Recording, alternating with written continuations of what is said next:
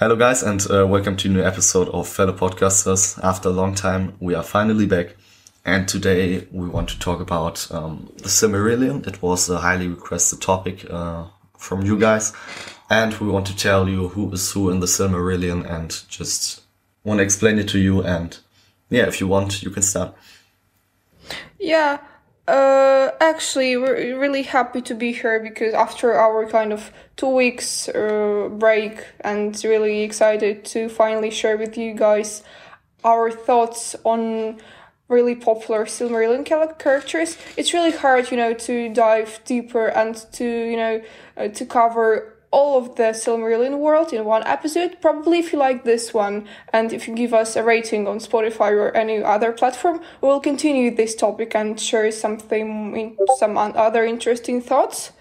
Uh, so uh, we are actually really thrilled to be doing these recaps, uh, and we will not, as I said before, cover all the stories from the Silmarillion, but today we're actually gonna tell you something about uh, Silmarillion characters and uh, just settle in because even though we will be considering just some things, there is like pretty no way to make this really short.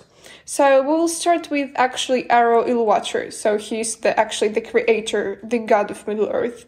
He is relatively um, good and uh, he uh, was responsible for creating the Valar and actually the whole, you know, Arda world. And uh, actually, he creates the Valar and then just through them the world. He's actually not directly involved into the concerns of Middle Earth, uh, uh, even though he does have a kind of plan for it. And uh, it's also ineffable so uh, don't even try to guess who he might be. There are actually lots of like theories who are um, how he may be portrayed in lord of the rings. And actually i think we discussed this in our previous episodes that he actually might be you know tom bombadil or someone you know someone who is you know involved into the world. So he might be you know a physical creature. Yes and after that uh, the Valar and uh, these are a group of high beings, sort of like second tier gods, responsible for the actual nuts and bolts making of the earth. And yeah, they are divided into male and female, and each has dominion over certain elements and uh, concepts. And they are, I hope I pronounced them right, Manwë, Oli, Oli, is it Oli? Yeah, yeah. Uh, Ulmo, yeah, Tulkas, uh, Mandos, and Lorien for the male, uh, Varda, uh, Yavanna, uh, Nienna, Este, Vadir, Vanna, Nessa for the female. Very difficult names, by the way. and although the Valar uh, care deeply for what happens in Middle Earth, and they avoid direct action over elves and men, allowing them to make their own choices. And yeah, they are revered, uh, but not really worshipped, uh, and it's mainly the elves who call them or bless them. Like actually, from all of this, you know, Valar, I know I pretty much know Ivana because I just I just know I just remembered her name, and I think she is a goddess of you know uh, of like like of environment, like forests, you know, nature. Yeah. So she she she is always portrayed, you know, wearing green and you know having some like she is somehow attached to the nature, and I think that either Ulmo or Aule or Rome. They are, I think, some of like these two, uh, these three. Sorry, he is a god of like of ocean or of water, something like this. So he's portrayed like in blue, something like this. And for Man, like for Mandos, I only remember like halls of Man, like halls of Mandos. So this is this might be a castle which he created for himself. So as you guys may you know may know, we're we're too not really into the the Valar, but some just remember some of them. Okay, and uh, we're actually moving to Morgoth or Melkor, as we may like. There's actually just that's one person, but he has lots of names. So he used to be Vala, but uh, he was in fact uh, the first in favor of Illuvatar, and however, his obsession with power and destruction uh, it all turned him to dark and horrible actions. So this actually this is when we can uh, be more concrete on Melkor because actually Silmarillion stories are mostly based on you know Melkor doing some bad things and you know mm, battling with the good Valar. And actually some most of the Silmarillion stories are dedicated to Melkor and his you know horrible actions. So actually this is a really strong and important figure in the books yes and now we come to a very special place uh, which is also mentioned in the Lord of the Rings and it's Aman or the Undying Lands. And this is where most of the Valar reside, and the chief city is Valinor. Um, you may know it by name. And yeah, it's moved uh, from the mainlands of Middle Earth uh, through originally it was connected. But uh, yeah, certain tribes of the firstborn elves lived there after their awakening, including the Noldor, uh, who's with this recap particularly concerns. And yeah, it's paradise for the most part, but things uh, gradually go pear shaped, and which is where we begin. Uh, okay, and I think then we may move to another really important uh, figures from the books and from the novels, which are Maiar. Maiar are just you know another type of Valar, but they're not you know physical because they're spirits as well or elementals. Uh, so they are usually associated with the like particular Vala, and they come in all kinds of shapes and forms, including you know human and elvish if they so choose, and uh, they can also align themselves as good, bad, or neutral, and they all have varying degrees of power. So I think some prominent Maiar you may have known uh, from Literature is Gandalf, Saruman, and Sauron, and uh, I'm sure that Radagast is also Maiar because they and you know all of these two other whether it's you know Owl and. I yeah I guess their names are Owl and so they're all Maiar. And actually, the Balor Gandalf fights is also Maiar, so they're kind of equal. And uh, Balrog is Fire Maia, uh, which, who was originally aligned with Morgoth, and uh, they were all notorious for killing elves, but had mostly disappeared by the time Lothar came around. So not sure if uh, Tolkien touched on Maiar apart from Bal- Balrog and Gandalf and other um, Wither. Yeah, it's a very interesting topic because uh, you know I only I only thought there were five um, Radagast, Saruman, Gandalf, and the two blue wizards, but um, yeah, very interesting topic, and you know it's more closely connected to Lord of the Rings, so yeah. yeah probably and we all read this, so we, we may be somehow you know connected to this. Yes, and another yeah characters uh, that are portrayed in the Lord of the Rings, um, or mentioned are Sindar or Grey Elves, and these elves started the journey to Aman like their kin, the Noldor, but uh, never quite made it for various reasons and stayed in Middle Earth instead. And yeah, they settled mainly in Beleriand and created kingdoms, kingdoms in several locations.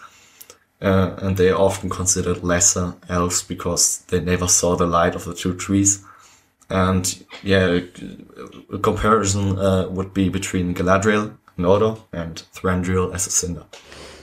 And then we are actually moving to another place, uh, which is called the Halls of Mandos. We touched on Mandos like in the beginning of her episode, and and actually this is where elf souls go after they die to reside for a time before being called back to life. And it sounds pretty cool, but they actually wander around as sad ghosts and never get to know the peace true of like of true death. And this is a marked difference from men who die and their souls leave the confines of the world. And no one like but Eru knows their ultimate fate. And I, I actually I think that um, what like what's the difference between you know the halls of Mandos, uh, which we're now discussing, and you know the Undying Lands? Just is there any difference? Because Undying Lands is also like a place where elves can go and just rest. But probably. Yeah. Oh, you know what? I think that like in Halls of Mandos, this is where no physical creatures are allowed and only their like souls are going. And in oh, you mean lands, like everyone, pretty much everyone is allowed if you're an elf, and they're kind of they're still alive there. So, so mean as just uh, sp- spiritually, so not. Uh... Yeah, Not in person. physically. mm-hmm. Yeah, okay. And if you guys uh, know more about this, uh, you can comment it on Instagram. Uh, we got a post for this, and yeah. Um, so we move on to Atani, and this is the name given to men, which uh, means the second people. And this is because they literally came second, the elves being the first to awaken and live in Middle Earth. And yeah, those men uh, that became friendly or allied with the elves were often called the Edain. Uh, there are a bunch of differences between men and elves. Um, the most significant, uh, significant being permadeath. Um, yeah, it's like men have much shorter lifespans, which isn't difficult when uh, immortality is uh, the baseline. Uh, through some very lucky ones live to be 200 and more, uh, 200 years and more. Um, and elves don't tend to show many visible signs of age once they reach uh, adulthood and they don't get sick. And this causes tensions between the two races because men come to view their mortality as a curse uh, when it was actually intended as a gift. And some of this is due to the uh, machinations of Morgoth and Sauron, but it's also a naturally born of men watching elves never age or die, uh, mostly, and envying uh, what they don't want fully understand. Yeah, uh, that was brief. Thank you. Uh, because as we said, elves and men are actually like one of the most common figures in Silmarillion. But uh, then we're actually moving to the uh, places again. Uh, Angband and I hope I pronounced this correctly. Uh, Thangorodrim. Uh, so these are both Morgoth strongholds in Middle Earth, and they were built beneath three of the highest volcanic mountain peaks. And uh, actually, Morgoth raised them himself. And uh, the name uh, Thangorodrim means mountains of oppression. And uh, this is where he massed his hoarders of orcs, dragons, and balrogs. And uh, this fortress had deep, uh, torturous prisons, furnaces, and uh, smithes, while the mountains had sheer uh, uh, precipices that could not be scaled or salted. And prisoners generally went mad there if they lived. And actually, fun fact uh, was originally Sauron's stronghold, and Barad-dûr, uh, we, we kind of remember these names from Lord of the Rings, and Barad-dûr was clearly based uh, on it. And uh, was Morgoth's second stronghold. And uh, his first was in Utumno, where he created the orcs by practicing foul, uh, twisted magic, or uncaptured elves uh, yeah, if, if you guys didn't know this, uh, orcs were created from uh, captured elves, so they can be relatives, kind of, even though they're not that pretty, but still they're elves. but just you know, um, it, there's not like the word not transformed, but you know, uh, mut- mutated. Yeah. So it's a very, um, it's kind of, you can just compare to, I don't know, it's it's a tough comparison, but it's uh, kind of like what happened with Uruk-hai, because I think there were a, um, a mix between elves and, or what were it elves? I don't know, but uh, it was kind of mixed up with, uh, with men and, and orcs, I think. Yeah, Some I, I actually like feel really like pity for for those elves that were captured and you know tortured because and like I think many of them should have been tortured because like M- Morgoth actually had like you know thousands and thousands of new like orcs and like goblins coming. So this is really this is really sad. I feel pity for them. And now we're moving on to the last one, and um, you all know him. It's uh, about Sauron. And most everyone is familiar with his role in Lord of the Rings, but Sauron has been uh, popping around and causing grief for a lot longer, which uh, many people don't know. And he was a Maia of all, the smith, and was not originally evil. Uh, he was possessed of a great knowledge in the making of things, uh, which we later see twisted when it comes to the One Ring.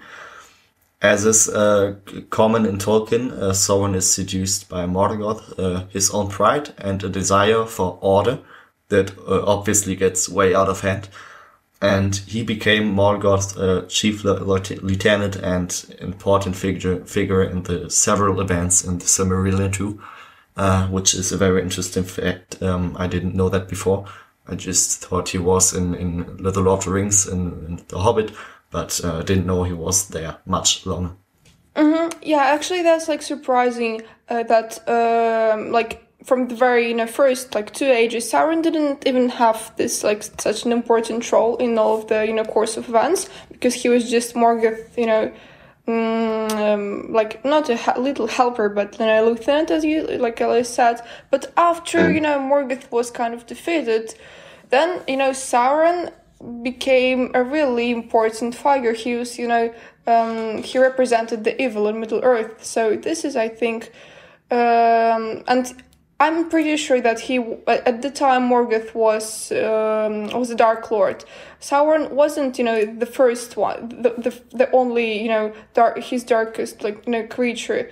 This is probably um, like you know true sign of his power and you know and domination. So he's really you know um, important figure in all of you know Silmarillion events as well. So and I think we may be you know summing it all up by now because we're actually running out of time. And if you guys want to hear more about Silmarillion characters and stories, as we said, there is pretty much a lot to talk about because Silmarillion is, oh my gosh, it's really, it's, you know, it's a big novel and with lots of storylines and with lots of characters. So if you like this episode, just leave us a comment down below so we may know uh, which characters to um, talk about in our next episodes. Yeah, don't forget to give us a five star rating on Spotify, would be great. Um, yeah, if you want, we can do part two of the Silmarillion. Just uh, rate uh, this episode of the podcast and we'll know it. And uh, yeah, have a great day, evening, or morning, and see you on the next time.